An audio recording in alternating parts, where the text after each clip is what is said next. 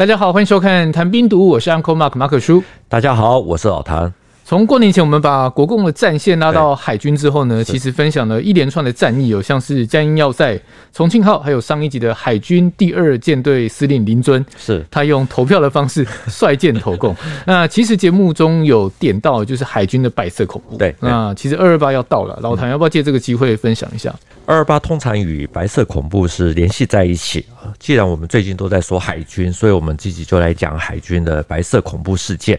本来是想从桂永清说起，可是两天前很荣幸的去访问了曾经去英国接见的展交彪伯伯。这个展呢是人字边再加一个茶几的几啊，这个姓非常的少，对，真的非常少见。我那时候还特别去查一下怎么读。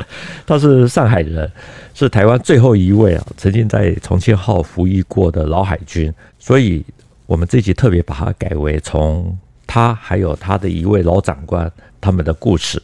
来看海军的这段历史啊，他的老长官呢，就是前海军少将陈正夫，曾经在咸宁舰上面服务过。我们之前其实有分享过登过重庆号，那时候其实有点擦边球，因为那位只是登舰参观。这一次是真的问到曾经在上面服役的吗？对对。是的，他还送我一张照片啊，他当年在英国的照片。只是大家会很好奇啊，就是去找台湾的最后一位重庆号老兵，怎么会扯到咸宁舰呢？因为这次去找张伯伯，除了带他的个人自传写历史之外，也带了一本国土也没有的书啊，就是陈正夫的自印本，他的回忆录《沧海一粟》，想请他确认一下到底里面讲的内容。没想到展伯伯一看到这本书啊。立刻就说他是我的老长官啊，他是一个大好人啊，你就可以知道，七十年前虽然说现在已经没有人知道他了，可是，在极少数人的心中还是存有非常高的地位。我相信，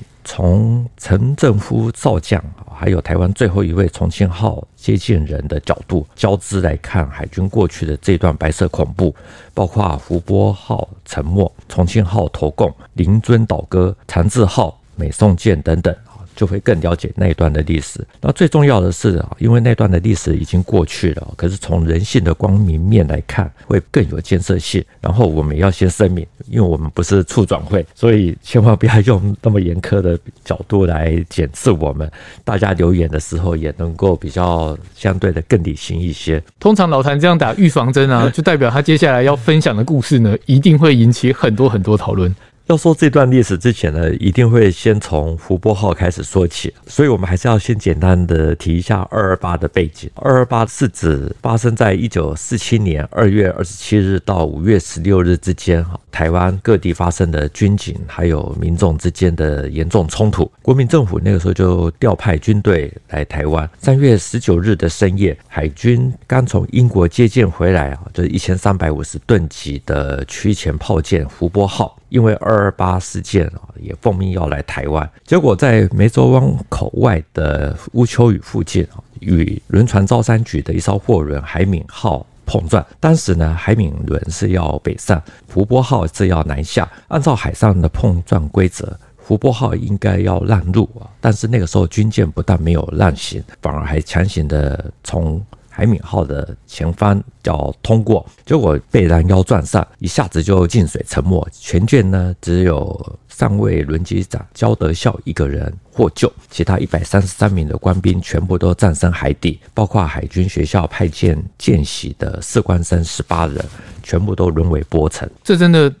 非常惨的一个一起事故，哎，对，只有一个人获救。由于福波号军舰的官兵大部分其实都是刚从英国接见回来的海军精英，回国才没有几个月哦，都做了波层哦，所以上海各大报呢，通通都加以报道，大家都搞不懂这怎么会发生这种事。上海基地司令方营少将啊。他是福建闽侯籍，也就是我们一般说的福州人。对新闻记者说，福波号军舰啊，它的舰长原来是柳鹤图啊，福建人，马尾海军学校毕业，率舰回国后马上就被桂永清给解职。福波号全舰的官兵也都被调换了将近三分之二，意思就是说才会发生这种事。那番营少将讲了这些话之后呢，被桂永清认为说是闽籍的官兵，也就是福建籍的官兵啊，在公然与他作对，所以就开始对军中的闽系官兵展开了大规模的整肃。也就是说，福波号被撞沉已经是海军的一大悲剧，后续还引发了更大的悲剧。那台湾呢？最后一位重庆号老兵展家彪伯伯，他心目中的大好人陈正夫，他是浙江人，青岛海军官校第五期啊，他不是属于闽系的。他在抗战胜利以后呢，一九四六年六月去接的日本赔偿舰啊连贯舰的舰长，一九四八年去接咸宁舰。那陈正夫在刚开始当舰长的时候，就遇到了福波号事件。他说，在福波号在三月十九日被撞沉之后呢，他看到报纸上面有人写文章说。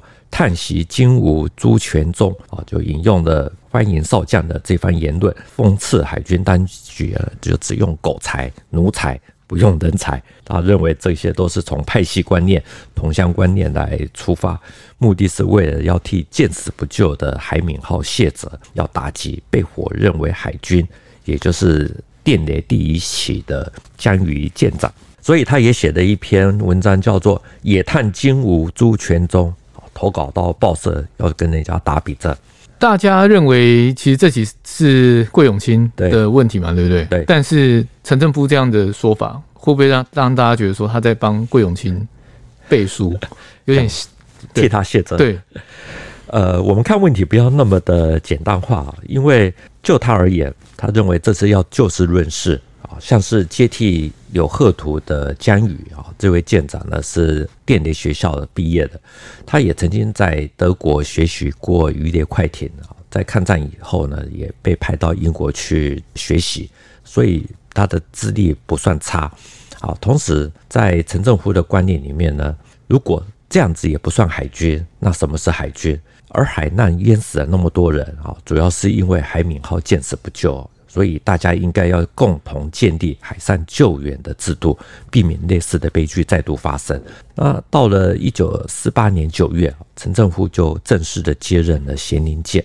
这艘军舰现在没有多少人知道啊，不过在中国海军军史里面呢，它是一艘赫赫有名的名舰。以后有机会可以专门从咸宁舰来说海军。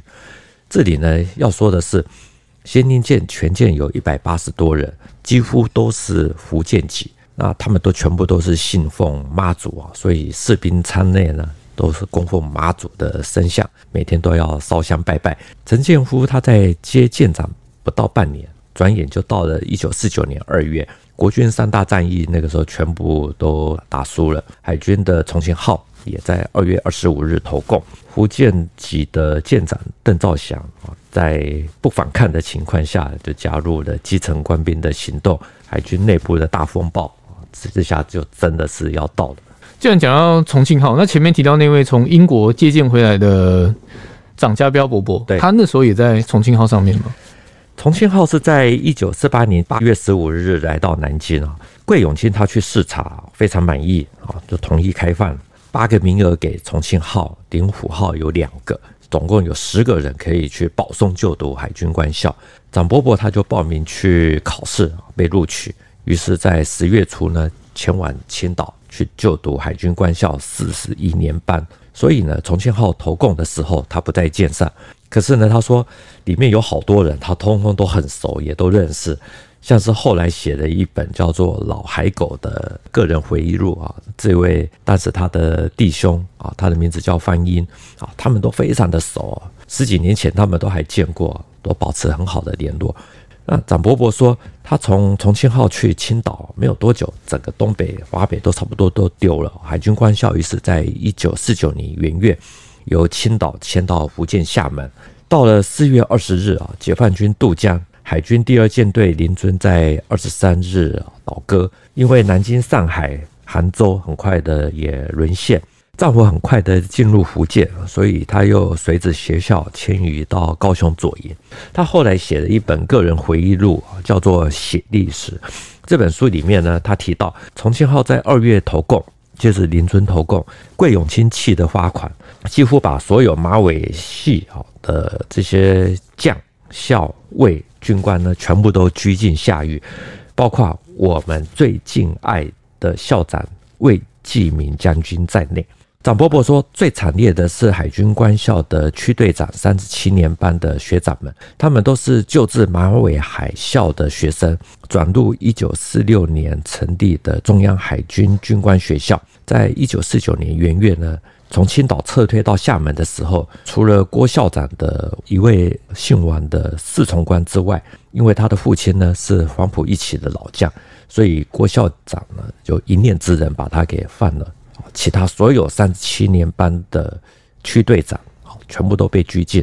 之后呢，又从厦门撤退到左营。这些跟他们朝夕相处的这些区队长，也就是他们的学长，全部都被放入麻袋里面，就丢在那个厦门港的外海。你说，长伯伯说，所有海军官校三七年班的区队长，对，都在厦门被装到麻布袋，对，然后直接丢到海里，是。呃，他是用区队长们，代表这不止一人。是是，传记文学以前也曾经登过一篇文章，叫做《陆军接管海军始末》，也有提到这一段啊。他们的写法是：马尾海校最后两届毕业生，一共是三个班，全部被抓。在厦门撤退之前呢，在河山海滩呢被倒载冲了几个，过了台湾海峡又被扔下了一些。好，剩下的活口到了台湾，全部都是进入凤山招待所。总之，长伯伯说，这些学长啊，都是二十岁出头的年轻人啊，所以那是一个宁可错杀九十九人，也不可以放走一个人的时代啊。同时起呢，他们各班还有的同学呢，也有很多被抓走。那从重庆号、灵虎号一起进入到官校的十个人啊，也有两个人被带走。他说他们。他整天提心吊胆，因为大家都顶着重庆号叛舰投共的罪名，所以都不知道什么时候会变成是下一个。重庆号跟林尊的第二舰队在当时选择转换路线，当然对蒋介石而言呢、啊，面子挂不住，所以会下追杀令嘛。只是我其实没有想到后续的影响会这么大，严重到必须把所有的马尾系，或者是你说海军里面的福建人都要清扫一遍。初期是因为。派系省级不同而整数，后来其实是借着反共的名义来清洗啊。我们这边可以用咸宁舰来做说明。展伯伯说的大好人陈正夫少将，在他的回忆录里面有提到，在一九四九年九月二十日啊，海军长治舰在长江口外执行这个封锁任务的时候，舰上潜伏的中共地下党呢，那个时候就劫持，把整艘长治舰开到长江里面。就投共了。舰长胡进端呢，就是有好几位啊，就殉职。海军舰队司令刘广凯呢，知道这个消息以后呢，大怒，要求空军支援，自己还率机呢前往征收去追炸。最后在安徽段的长江江面把长治号给炸沉。之后呢，刘广凯就检讨长治号事件，发现呢，有一名轮机上士张天福啊，在一个月之前呢，从长治号调到咸宁舰，所以就加以调查。结果就根据口供，认为是要来发展组织，就展开提捕。很快呢，就从一个人变成好几个人，再下来就是一路蔓延。全舰所有福建籍的士官兵数十人，除了一名姓黄的枪炮上士没有事之外，全部都被列为嫌疑犯，有涉嫌，都都被逮捕，都送到了。澎湖马公设立的反共先锋营，去那里受训，就是搞到人人自危。这个反共先锋营是一个什么样的单位？它其实就是类似于管训大队，但是里面更。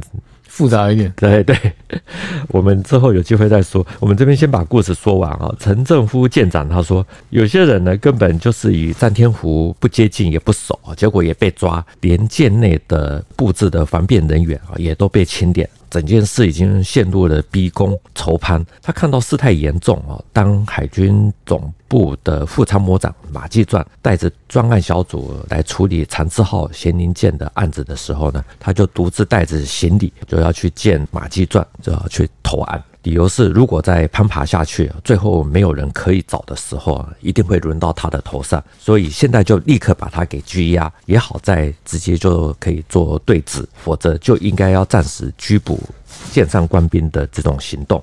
但是你提到说舰长自己去投案，是这是哪一种？他在哪一种？有一个我不能讲招数，就说他有什么样的策略吗？陈正富的回应是说：“赶快让我去对质这个。如果说这位官兵有问题，那我至少我可以立刻就说他有问题；那没问题，我也可以立刻说他没有问题。你就不要再乱抓了。”对对对。陈正富的回忆录说，马继壮还有刘光凯都相当同情啊，于是就决定立刻先清理已经拘捕的案子，就不再抓人。所以咸宁舰的案子就到此为止。至于后来这些被捕的呢，有一部分的人获释啊，一部分人被变变的，那也有人关了十多年啊才出来。老谭在节目上会分享一些故事嘛，那他一定会有一些引述，有一些根据啦。就这一次也是一样，他拿出白纸黑字的回忆录在佐证，不 然大家听到说全舰，然后所有福建籍的士官兵数十人，除了一个黄姓上士之外，全部被捕。对，所以大家一定会觉得怎么可能会这么夸张？对对。话说回来，这段历史不是发生在一百年前，嗯，其实应该还有一些人可以见证吧？对。虽然咸宁舰长陈正富这样说，可是舰上的情况真的是这样吗？你有问过在当时经历过这段历史的人吗？我之前也很巧通过一位曾经在咸宁舰待过的老兵哈，秦伯伯，他是湖北籍，来台湾以后才被分发到咸宁舰。很多次呢，他都说忘了，因为要提这段事，他就是他都说我忘记了，不太想讲。对，可能吧。可是呢，他还是讲了一点点啊。他说，舰上最恐怖的时候呢，没有人敢两个人在一起讲话，因为只要被其他人看到，就会被说你们是在串联，是在密谋，要准备要做些什么。也没有人敢一个人独自发呆。他说，如果你自己在那边发呆，在那边发想，好，也会被人家举报。说你是不是在计划些什么事情？是不是要搞叛变？我觉得刚刚秦伯伯虽然不太愿意去谈这一段历史，可是你听他分享那两段，你只要两个人一起讲话，你就会被觉得在串联。那你一个人发呆也不行，对，因为他会觉得你在脑海中可能在计划什么东西。这其实是已经整个氛围都已经很病态、很变态。而且我如果看你不顺眼，我只要去举报，对。其实不管有没有证据，你就不见了。是，所以的确那个时候是冲着闽系而来哈，只要是闽系的被举报，基本上都进去了。中国近代海军建军的过程呢，其实一开始就是充满着浓厚的地域还有派系色彩。那所谓的福建马尾啊，也就是闽系海军，除了这个为主之外呢，还有广东的黄埔海军，另外就是山东青岛。还有国民政府所成立的电雷系，这是四大派系呢，就是共主的海军。但是呢，因为我们之前也提过，闽系海军呢，他们自认自己在国民革命军的阵营里面的辈分比较高，所以又自称是中央海军。所以可以理解为说，福建马尾的闽系海军是他其实认为自己在整个那时候蒋介石体系里面的海军里面，我是地位最高的，是，所以可能也许会无形中得罪很多其他派系。因为闽系他自认是中央海军，这两个字其实，所以就认为其他都不是海军。所以我们前面提到的陈正夫啊，他在写文章，在替胡波号江鱼舰长讲话的时候，他就是认为说被福建闽系。否认为海军的江鱼舰长的换将对，不过呢，所谓的中央海军呢，事实上又从来都没有被国民政府所实际上的控制啊。换做谁，如果今天你掌权了，你一定会想要收编，想要把它给中央化，因为闽系海军在抗战中呢，舰艇几乎都损失殆尽。那抗战胜利以后呢，蒋介石就以军政部的海军处长。陈诚来取代海军总司令陈绍宽，这个以前我们提过。那很快的，再由陆军黄埔第一期的桂永清来接掌海军，然后很快的就开始展开了大规模的清洗。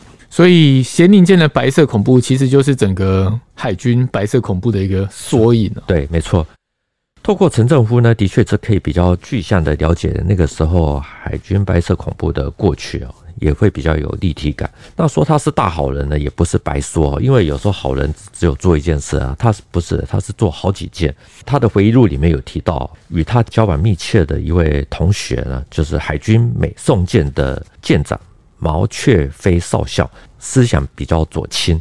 在广州失守后呢，他也在一九四九年十月十八日，准备把停泊在香港的美宋舰开回广州，结果呢，被舰上拒绝投共的官兵给制服，所以毛雀飞还有他的随行家属，包括妻子儿女啊等等，都被押解来台。那毛雀飞的结局呢，就不用提了。至于呢家属呢，陈正夫说，他就和另外一位同学呢，就联名拒保，把老同学的妻儿都保释出来，还分别住在他们的家里。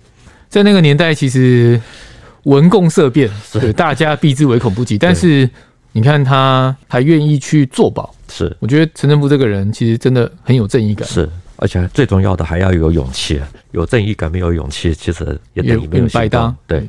到了一九五零年年底，桂永清觉得，既然有那么多的海军官兵呢，不是被俘，要么就是投共。可是他们的家属呢，已经先来到台湾，留下来也没有什么用处哦，而且处置又很困难，所以就决定依照眷属的意愿，如果说你们愿意回大陆，我就让你们走。那毛雀飞的家属也在遣送的名单之内。陈正夫说，在遣送件要开航的时候呢，毛雀飞的一家三口都没有收到放行令，没有办法登舰，不得已，他只好赶紧啊跑到海军总部去见马继传，说明一切。马继传要他去找大家都非常畏惧的总部情报处查询，结果呢，看到了这一家三口呢都被列为专案，就必须要去找一位姓董的副处长。我觉得“专案”这两个字其实已经代表他一家三口的身份是一直以来是有被观察的，应该是非常特别被注记。对，陈正夫说，情报处董副处长告诉他，毛雀飞的妻儿呢是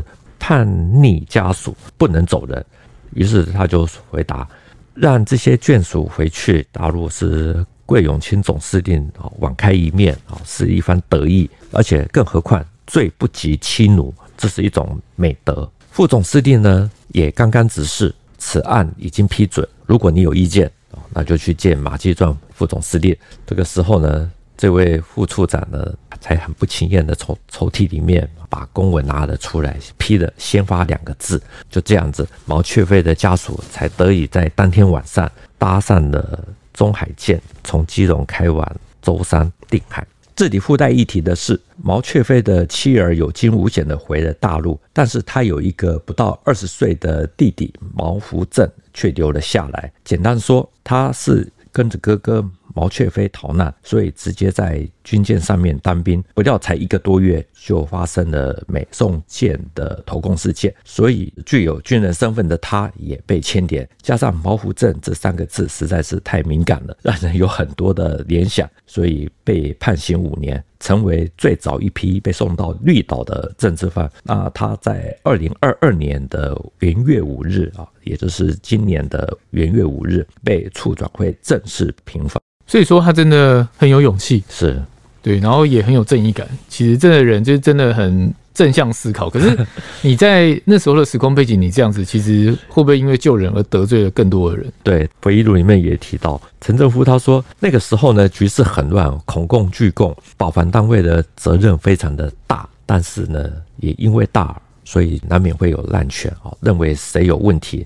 只要开张名单就可以具体，然后就送到凤山招待所。所以呢，事后呢，这位董副处长呢就要人传话给他说，告诉他要他担心一点。啊，陈正夫也很带种的说，请你去回报，我随时都准备。不过呢，还好呢，他都没有收到任何的传单或或什么的。那可是呢，大概是因为权力太大了，这位副处长呢后来就胆大妄为，勾结奸商，偷改海军总部的印信，擅自准许打捞。左营军港过去的一些日军的沉船，事发之后呢，就被枪决，等于他自己操守不好，是反而害到自己。对对对。那这位副处长是谁？回忆录里面只有写信哦，应该是陈正夫。他这个人比较宽厚，不愿意把他的全名写出来。不过这很好查，有些书也有提到他的全名。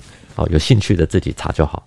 那陈正夫后来的发展呢？经历过了这些风风雨雨啊，陈正夫是在一九五一年的五月啊，从咸宁舰被调到海军官校去接学生第一大队的大队长，变成了我们前面提到台湾最后重庆舰老兵啊，展家彪伯伯他的长官。所以展伯伯他一看到了陈正夫。他的书哈，就是《沧海一粟》，第一句话就是他是我的老长官啊，所以我们这次也很幸运的拍到了他在翻阅陈正夫《沧海一粟》的画面，也替这段的写历史留下了一些记录。我们透过台湾最后的重庆舰老兵长家彪伯伯，我们聊到了咸宁舰的舰长陈正夫，他的老长官，然后再带到重庆号，然后还有林尊的第二舰队，再来长治号啊、美宋舰啊。通过这几艘舰艇呢，我觉得大家应该对海军的白色恐怖有了一些了解。可是我总觉得还有一些没有办法理解，比如说你前面提到那个凤山招待所，或者是反共先锋训练营，甚至是桂永清这个人。他真的是一个很关键的人物。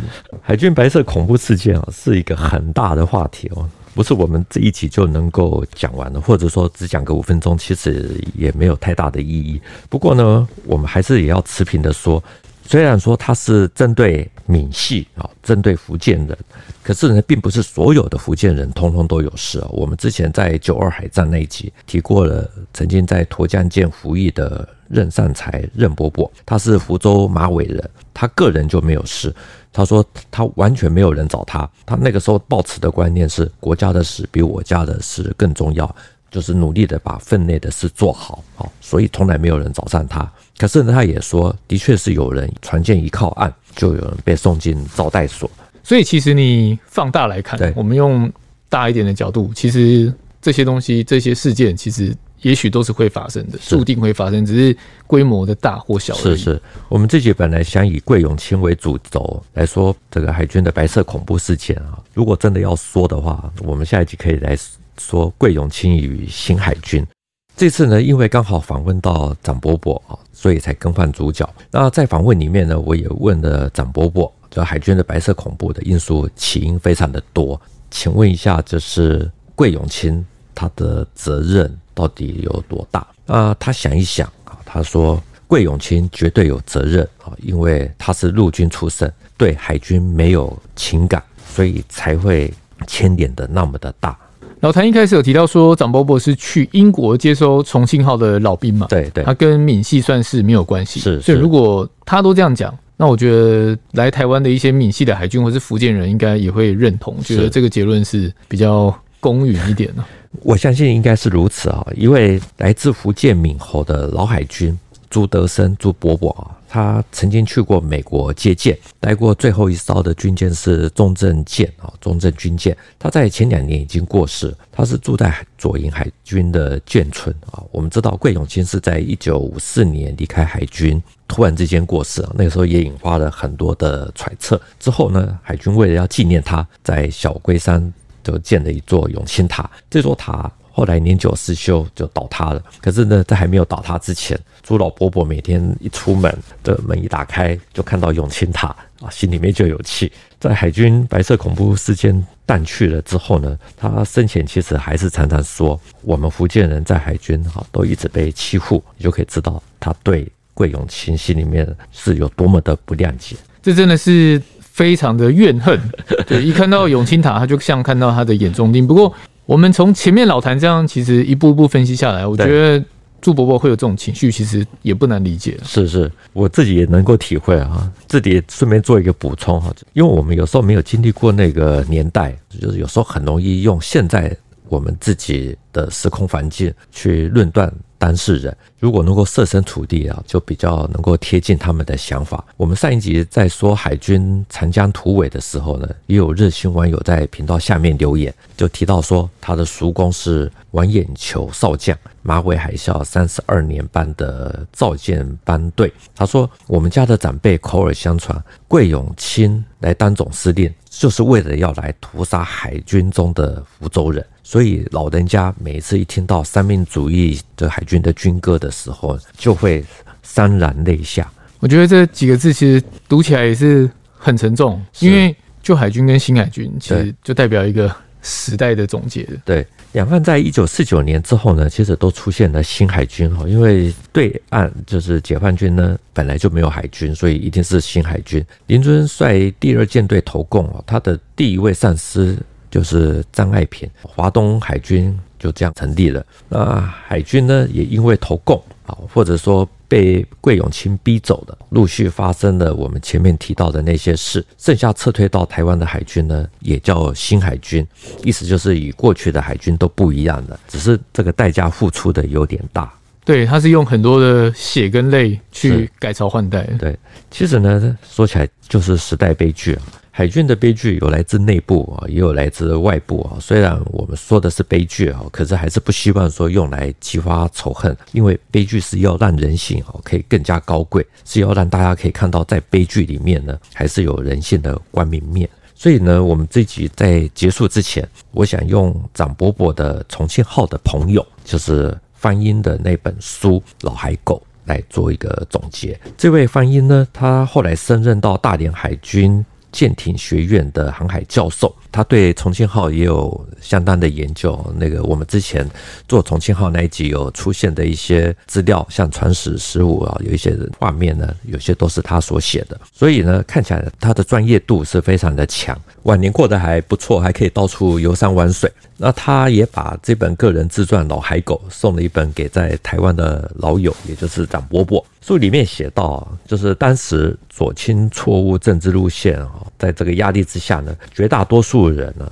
都是对于被整肃的人喊打倒。可是呢，这些他都能够理解，因为老海狗好，他自己也是这样子做的。那他也理解，也同情身边其他的许多人，包括那些表态要把老海狗救出来的人。所以他的意思是，他不这样做，别人也会对他这样做。对，其实是为了生存，然后在那个时空背景下的压力，所以他可以理解这些事情。是。不过，虽然有这些风波，老海狗他却说，在这段期间呢，对他其实个人而言也不全然是坏事。他利用时间精进英文，复习俄语，还初学了一些科技日语，还收集购买一些可以弄得到的外文航海科技资料，做好准备啊，为之后航海科技的现代化又可以重新贡献他的一番心力。那像张伯伯，他也是把握每一次的考试机会，先考起了国防部联络局外事联络官，后来呢又出任驻美采购团军资组，直到华盛顿那边去服务，白天工作，晚上去马里兰州立大学读书，把握机会写好英文。最后呢，出任孙应权的英文顾问，退休后又转职到中欧贸易促进会，为台湾的经济。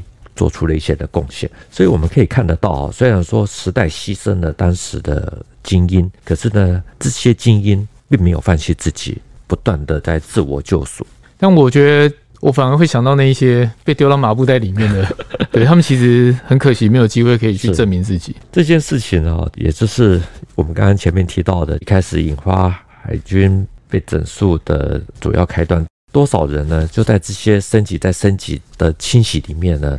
可能会怀疑自己，怀疑一切。我相信任何人都会这样子。不过呢，我们自己的主旨就是，只要有人性存在，就会给人希望。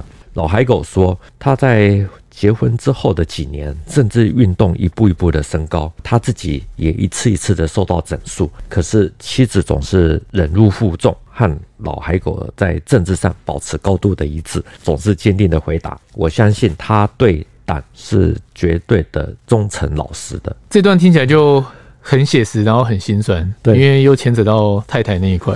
我看到这一段的时候，就想到当时那些在厦门海滩被倒栽葱的这些海校的毕业生，在咸宁舰，还有在其他军舰上面的福建人，或者说其他省级的水兵，应该绝大部分对党是绝对忠诚老实的，只是这个党是我们所说的国民党。这一集其实很沉重，是对，因为二二八的关系。其实去年的二二八我们也有做，也要讲一个类似的嘛。那今年把那个结果拉到了海军，我觉得大家其实可以去思考一下，去讨论。我们不用戴有色眼镜去看这一段，对，因为就像老谭说，大家通常都会用现在的事情的角度立场，然后去检视以前的事情。当然，你要这样做也没错。可是如果你能够回到那时候，我们用宏观的角度来看，想法也许会不一样。对，但这真的是一起悲剧了。所以我们也可以看得到，像重庆舰的这两位两岸的最后的接见人，他们其实到最后也因为没有放弃自己，所以也都返校。比如说，有人在到美国去工作的时候，也顺便在学校里面进修。那或者说翻英，他又不断的精进，最后也回到了这个舰艇学院去当教授。而且我觉得他们也许内心当中是觉得他要带着其他的人的那个心愿一起对生活下去。对，但是我还是觉得说陈政夫。真的是非常的带动。我看到他的书，在经过张伯伯的确认，我真的觉得说值得好好的把他过去所做的事情把它讲出来，让大家知道说，在那个时代竟然有这么勇敢的人，愿意自己带着行李去投案，还愿意。去保释被枪决的同学的妻儿，然后替他们奔走。我真的觉得说，这一定要有非凡的勇气。我也相信我们多数人，包括我自己在内，我觉得我都做不到。那也因为有了他们散发光明，所以写历史它才会过去。OK，沉重的一集。这一期的节目就到这边。谈兵读武，新闻与历史的汇流处，军事是故事的主战场。这曲一瓢饮，结合军事历史跟人文的节目，除了在 YouTube 上可以观看，在底下留言交流之外，也能用 Podcast 收听。欢迎听众到 Apple 的 Podcast 给我们留言以及五颗星的评价。再次谢谢老谭，谢谢大家，我们下次见，拜拜，拜拜。